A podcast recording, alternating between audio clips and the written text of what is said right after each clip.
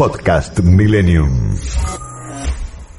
Bueno, vamos a cambiar de tema, vamos a dejar el tiempo de lado por un ratito y mm, en estos tiempos donde estamos buscando siempre la posibilidad de ahorrar un, un peso, un, ¿Un peso, peso?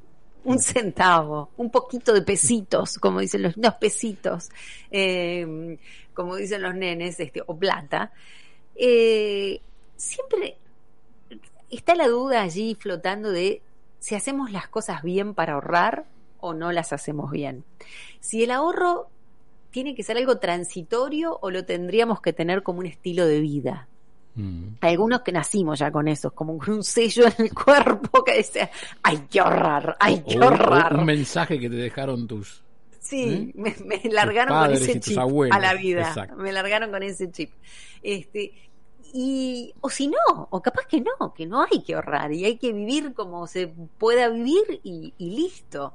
Pero para sacarnos todas estas dudas, nosotros invitamos a alguien que siempre da muchos consejos, entre otras cosas, más allá de todo lo financiero, sobre el tema del ahorro. Está en línea con nosotros eh, Sabrina Castelli, que ella es contadora y licenciada en Administración de Empresas, graduada con honores en la Universidad de Buenos Aires. Y vamos a ver si nos puede ayudar a hablar y, y a contarnos cómo es esto de el ahorro. Sabrina Castelli, muy buenas tardes. Sabrina es fundadora de arroba mujer financiera, para quienes la quieran buscar, en un ratito yo se los voy a repetir. Está Santiago Pondesica allí en el estudio, Sabrina, aquí Gisela Larsen. ¿Cómo estás? Hola chicos, ¿cómo están? ¿Todo muy bien? ¿Cómo estás? Sabrina? Muy bien.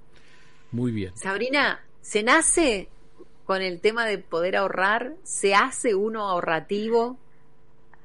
Se hace, se puede construir. O sea, esa es la buena noticia, que si no naciste ahorrador o ahorradora como fue tu caso, eh, uno puede Sí. aprender a ahorrar. De hecho, yo soy del otro caso, yo nací gastadora, yo siempre lo digo, soy una gastadora recuperada eh, y, se, y se puede ahorrar. Eh, es cuestión de, bueno, por un lado acceder a educación, entender la importancia del ahorro y después de desarrollar hábitos financieros saludables. ¿Y cuál es la importancia del ahorro? Hace de cuenta que estás con todos gastadores acá. Bueno, me voy a remitir a contarles el significado de la palabra ahorro, que creo que dice mucho de eso. Eh, ahorro es una palabra que se usaba en la Edad Media cuando un esclavo lograba reunir el dinero necesario para comprar su libertad. Iba ante su amo y decía, hola, quiero mi ahorro, y le daba todo su dinero. Entonces, la realidad es que podríamos decir que el ahorro significa libertad.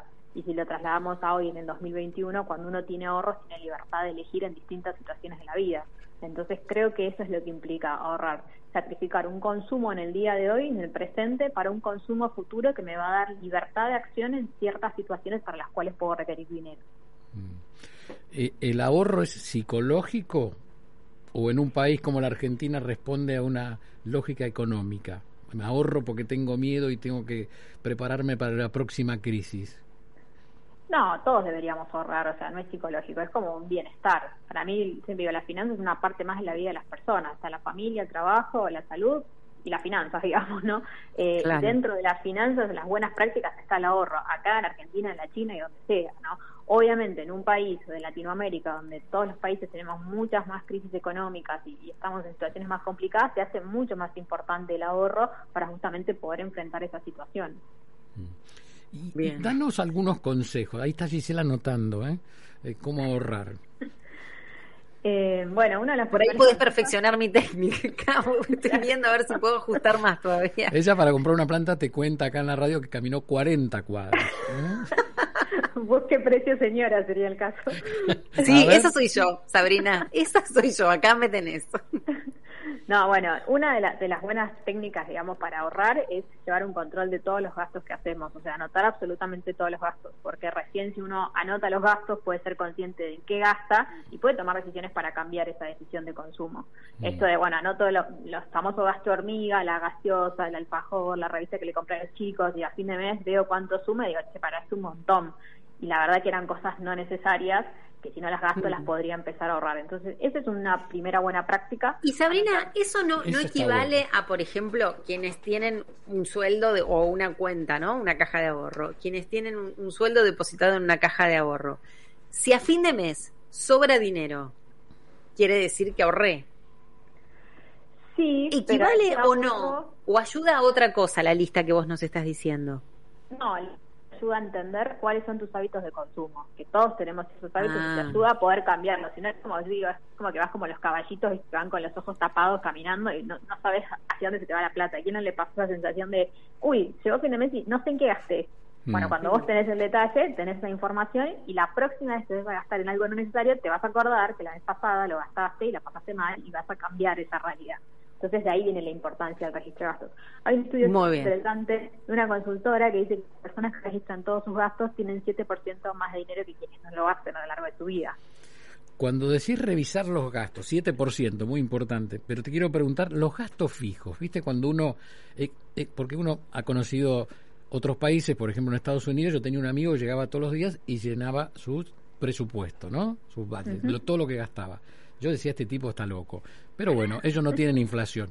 Pero uno cuando se pone cada X meses a revisar la tarjeta, cuánto vale el cable y esto, y vos decís, ¿y esto qué es? ¿Y esto qué es? Con la inflación más los aumentos, ¿cómo se maneja uno para ahorrar en esos gastos fijos, ¿no? Lo que son, encima que en Argentina no, nada es fijo, porque No. con la inflación te sube el cable, te sube las expensas, te sube la luz, entonces decís, ¿por dónde empiezo a ahorrar ahí en, ese, en eso, más allá de lo del bolsillo que vos decías que gasto diariamente? Sí, primero creo que hay que eh, como concientizar que gasto fijo no es que el monto no cambia. En realidad, gastos fijos de las finanzas personales son esos gastos que todos los meses sí o sí tengo que pagar el total. O sea, que yo no tengo poder de maniobra de pagar menos. Por ejemplo, el gas. No puedo decir te pago la mitad. O las expensas o el Claro, alquiler de la casa. En cambio, los gastos variables son esos gastos que vos los tenés todos los meses también, pero vos tenés poder de maniobra sobre eso. Por ejemplo, las salidas, el supermercado. Vos podés elegir o comprar primeras marcas o comprar segundas marcas, o ir a mayorista o un supermercado común. Entonces, esa es la primera diferenciación. ¿Dónde tengo poder para cambiarlo y dónde no? En los gastos fijos en general no tengo poder para modificar el monto, pero sí para achicar, como esto de Claro. reemplazar servicios, llamar al servicio de internet y ver si hay alguna oferta, ese tipo de cuestiones sí puedo hacerme un trabajo de identificar dónde los puedo reducir. Y por otro lado, una vez que hice eso, armo el presupuesto, veo cómo voy a usar el dinero antes que el dinero ingrese a mi cuenta y de esa manera yo ya puedo ver si voy a tener o no capacidad de ahorro. Y lo ideal sería separarlo a principio de mes, pero con la certeza de que sé que el dinero me va a alcanzar el resto del mes para todos los gastos que planifiqué. Ah, déjame pero ver- eso, vos- eso está ah, muy bueno. O sea, vos no, no, está muy bueno porque es al revés de lo que todos hacemos, creo. Exacto. Por ejemplo, Claro. volviendo, Claro. volviendo a lo que vos decís, a, el- a principio de mes separo el 7%. Claro, por ejemplo, pero antes armaste el presupuesto para tener certeza que, que realmente te iba a sobrar ese 7% y lo separas al principio para no tentarte a lo largo del mes en, en gastos no necesarios y gastar ese dinero que lo podrías destinar a ahorro. Mm. Ajá, bien. Y es lo mismo, eh, a ver, es lo mismo agarrar ese, vamos a ponerle el 7%, por ponerle un número. Vamos, es lo mismo agarrar ese 7%, guardarlo en el cajón, comprar dólares eh, o mm, sacar un fin de semana en cualquier destino del país para irme de viaje. Y no, claramente no. Si los guardas en el cajón, eh, supongamos que son 100 pesos, el mes que viene va a ser un 3-4% menos, ¿no? Porque el, el tema Ajá. de la inflación y el, y el poder adquisitivo, todos los meses tenemos inflación en Argentina, entonces si yo los guardo y los dejo quietos, van a valer menos al mes siguiente. Eh, entonces ahí ya tengo un punto. Segundo punto, si yo los gasto en un viaje, que es un objetivo a corto plazo, bueno, voy a tener que resignar ahorro a mediano y largo plazo. Yo siempre digo, las personas vamos a tener necesidades a lo largo de nuestra vida, quizás comprarnos un auto, cambiar el auto, una casa, y, y para llegar a esos objetivos tengo que ir sacrificando pequeños consumos del día a día y del corto plazo para poder separar ese dinero para pensar hacia más adelante. Bien. Entonces, si me voy de viaje ahora, bueno, eso va a hacer que el auto me lleve un poquito más de tiempo, porque esa plata la podría guardar hoy para el auto. Bien, el ahorro es guardarlo, digamos. Es Ahorro- juntar lo que vos decías al principio, Guardar. es juntar para un fin. Exacto.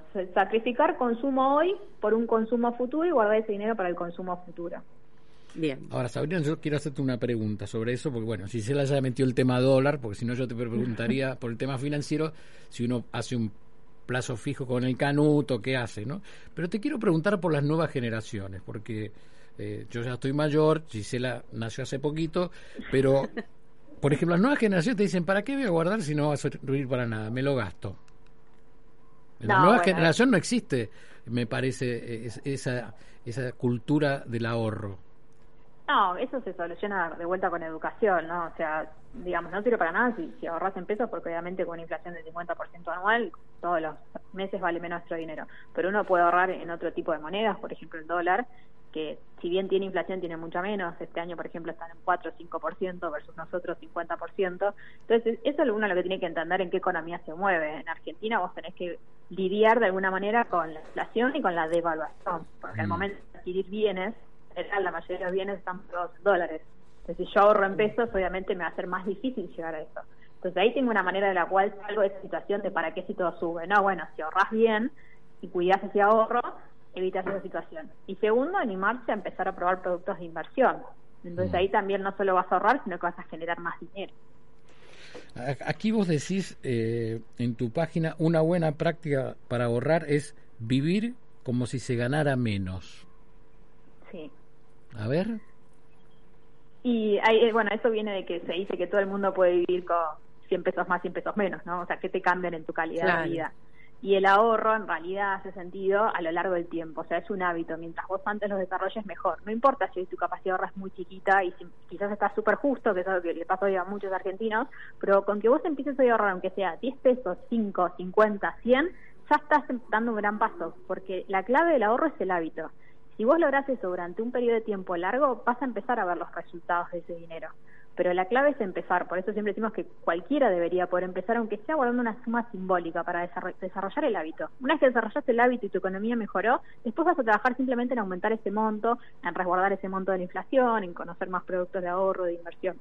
Pero empezar, para mí esa es la clave y tener la constancia de hacerlo continuamente, mes a mes, día a día, semana a semana, depende cómo uno reciba sus ingresos. Como si fuese un hábito, incorporarlo como si fuese un hábito. Claro, yo digo como lavarte los dientes. Uno no se cuestiona Sí. por qué se lava los dientes, porque te enseñaron de chiquito que eso era bienestar, cuidado personal. Bueno, en las finanzas el equivalente a lavar los dientes sería ahorrar todos los días un poquito, digamos, o registrar todos Tal los días cual. un gasto. Estamos charlando para que los oyentes este, sepan y la conozcan con eh, Sabrina Castelli, que ella es contadora y licenciada en Administración de Empresas y además, bueno, de ser graduada en la Universidad de, Buenos Aires, ella eh, es la, creadora, podemos decir así, este, de arroba hay mujer financiera, ahora sí, que la sigo y me encantan esos posteos y por eso estamos charlando con, con ella ahora. Sabrina, ¿el ahorro siempre es sufrimiento? Y es eh, sacrificio, ¿no? O sea, la palabra en sí implica sacrificar hoy, eh, con lo cual es difícil y yo creo que está bueno que sepamos que ahorrar implica como sufrir un poquito porque me estoy privando de cosas, o sea, estoy poniendo la fuerza de voluntad sobre encima, es un esfuerzo que voy a tener que hacer, pero en la medida que uno visibiliza la meta, ese esfuerzo vale la pena, es como hacer deporte, como ir al gimnasio, como comer sano, que uno tiene que esforzarse, pero eso sabe que le trae bienestar después, entonces de la misma manera tenemos que pensar en el ahorro. ¿Sabe- Y en uno de tus posteos vos hablabas de eh, la, la famosa frase, ¿no? Yo he escuchado durante mucho tiempo a una compañera de trabajo que decía que hasta el 10 comía lo que le gustaba, después comía arroz. Eso, el, el como arroz es una frase que nosotros la recontra conocemos entre los argentinos. Y, y esto, bueno, obviamente de no darse gustos. Pero ¿es así? ¿Es comiendo arroz como se ahorra? No, no, no. Comer arroz es como, bueno, la situación extrema en la que uno se prioriza absolutamente todo. Creo que hay una falsa creencia que por ahorrar la paso mal y la realidad es que el ahorro implica la responsabilidad en la gestión de mi dinero y planificar cómo voy a gastar ese dinero. O sea, no es que vos desde el momento en que controlas tu dinero te privás de todo, sino que vos elegís en qué gastar y en qué no. Y eso es lo que te empodera de alguna manera. Y, y vos elegís como, bueno, no voy a hacer esta salida o me voy a juntar en casa con amigos en vez de ir a comer a un restaurante porque de esa manera gasté menos. Y ahí es tomar la decisión. ¿Te privaste de compartir un momento con tus amigos? No, simplemente cambiaste la actividad porque estás cuidando tu dinero. Y es un poco lo que digamos, que no hace falta comer arroz todos los días para ahorrar, que a veces con pequeños cambios de modificar ciertos hábitos de consumo, por ejemplo ahora en el verano, no sé, hacerte las bebidas en tu casa y llevártelas y ir a andar en aprovechar espacio al aire libre. Hay un montón de actividades que te permiten ahorrar y que no implica que realmente tu calidad de vida tiene que bajar. Bien. ¿Santi? Le quiero preguntar a, a Sabrina, aquí seguramente Gisela está siguiendo uno de tus cursos que se llama Cómo salir de las deudas para comenzar a ahorrar y cumplir todos tus objetivos. No sé cuál es el objetivo de Gisela, pero ¿cómo hace la gente? ¿Cómo crea el hábito del ahorro? Y, y por último, que nos cuentes dónde te puede seguir la gente, así aprendemos a ahorrar en un país que no, se, no ahorra nada. Empezando por los políticos, ¿eh? Pero Claro, esto, no, sí, esto sí. no es para vos. ¿eh? Eh, bueno, lo, lo primero es esto, registrar todos los gastos para entender qué puedo cambiar. Lo segundo, ponerme una meta de ahorro que sea increíblemente fácil de cumplir, ¿no? Hasta ridícula, que diga, ay, bueno, voy a ahorrar un peso por día, sí, aunque sea un peso por día, porque la clave es empezar y desarrollar el hábito. Mm. Y el tercer punto, ponerse objetivos. Ponerse objetivos ayuda mucho a visibilizar por qué hoy no me estoy dando este gusto, porque estoy viendo un objetivo más adelante, más grande, Mm. más interesante para mí, y eso me va a motivar eh, a poder realizar ese ahorro. Eh, y un cuarto tip se podría decir que el momento más fácil para ahorrar termina siendo cuando tenemos un aumento de nuestros ingresos, porque ya estamos acostumbrados a vivir con esa calidad de vida, entonces en vez de cada vez que recibo un aumento, subir mi nivel de vida, decir, bueno, voy a hacer el esfuerzo de mantenerlo igual y ahorrar. Obviamente eso sería ideal cuando no hay inflación, porque cuando hay inflación se complica porque uno está corriendo siempre atrás, pero también ese es un muy buen momento como para separar aunque sea una pequeña suma y destinarla a ahorro. Buen dato, buen, Buen dato. dato. Me quedo con, con algunas cosas eh, puntuales que dijo Sabrina. Lo, lo último de mi parte, Sabrina, nosotros tenemos aquí en este programa el acompañamiento los viernes de Claudio Suchovicki, eh, de Enrique Sebach, a quienes obviamente los, los seguimos, este, aprendemos de ellos. Y por ejemplo, Claudio Suchovicki siempre dice algo que para mí ti- tiene, tiene razón, pero me gustaría saber tu, tu opinión. Eh, tiene razón porque ve- veo que me está espiando a mí en ese caso. Digo, él dice que él siempre nos pregunta, ¿cuánto tiempo se toman ustedes para ver el estado de sus finanzas o para organizar sus finanzas? Y todos nos miramos, viste, en el estudio y decimos, yo no, me tomo un tiempo para eso, claro. Sí. Entonces él dice, ¿y por qué? Si te tomas tiempo para eh, estudiar, para ir a la peluquería, si te tomas tiempo para llevar el auto al mecánico, ¿y por qué no para organizar tus finanzas? Nos dicen siempre. Sí, yo creo que esto de vuelta es porque nadie nos enseñó que lo tendríamos que hacer, ¿no? Yo también soy súper partidaria. En mi caso, yo todos los domingos dedico una hora a ver toda mi economía personal y mis objetivos a futuro y mis ahorros, mis inversiones.